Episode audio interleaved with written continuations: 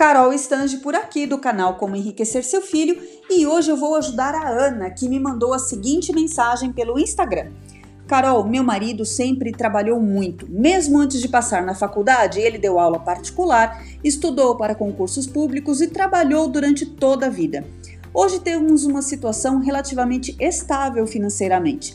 Moramos de aluguel, mas estamos juntando para comprar nosso primeiro apartamento e temos uma certa liberdade financeira. Só que os irmãos dele não. É sempre um tal de me empresta um pouco, por favor?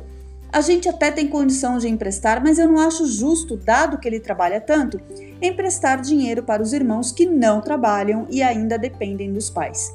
Hoje meu marido falou: acabei me afastando deles porque eu não quero sustentar ninguém. E eu confesso, fiquei com dó.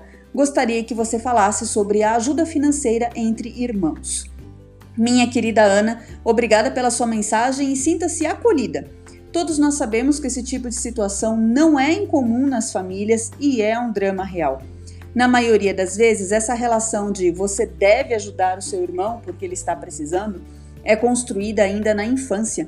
Enquanto falamos de crianças onde um dos irmãos é um poupador e o outro um gastador, é até bonito de ver o desapego com o dinheiro e a vontade de ajudar o outro.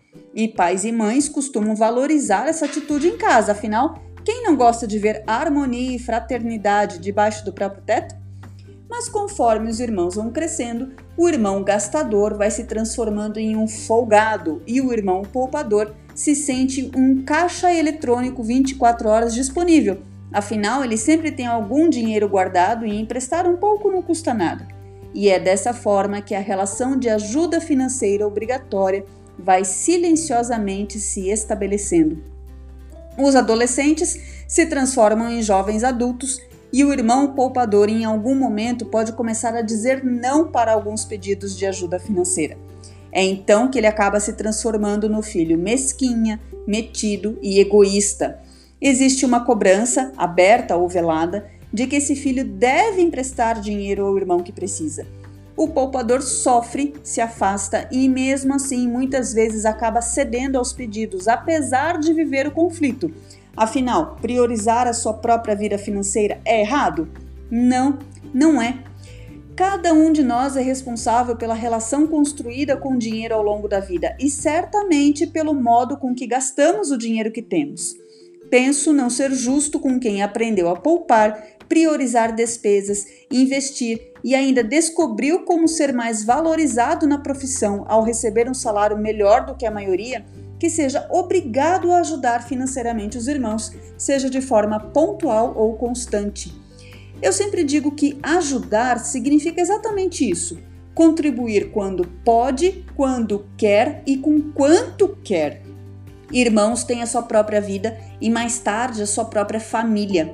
Na minha opinião, jamais deveria ser esperado que um irmão estivesse sempre disponível financeiramente para o outro, salvo situações específicas como dependência por problemas físicos e mentais, que não é o tema aqui.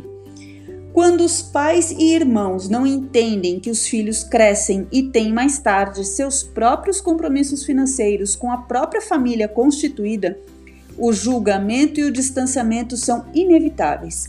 Quanto antes se entender que cada filho terá a vida financeira referente às suas escolhas ao longo da vida, melhor. E isso começa na infância. Um beijo e vejo você no próximo conteúdo sobre educação financeira infantil. Até mais!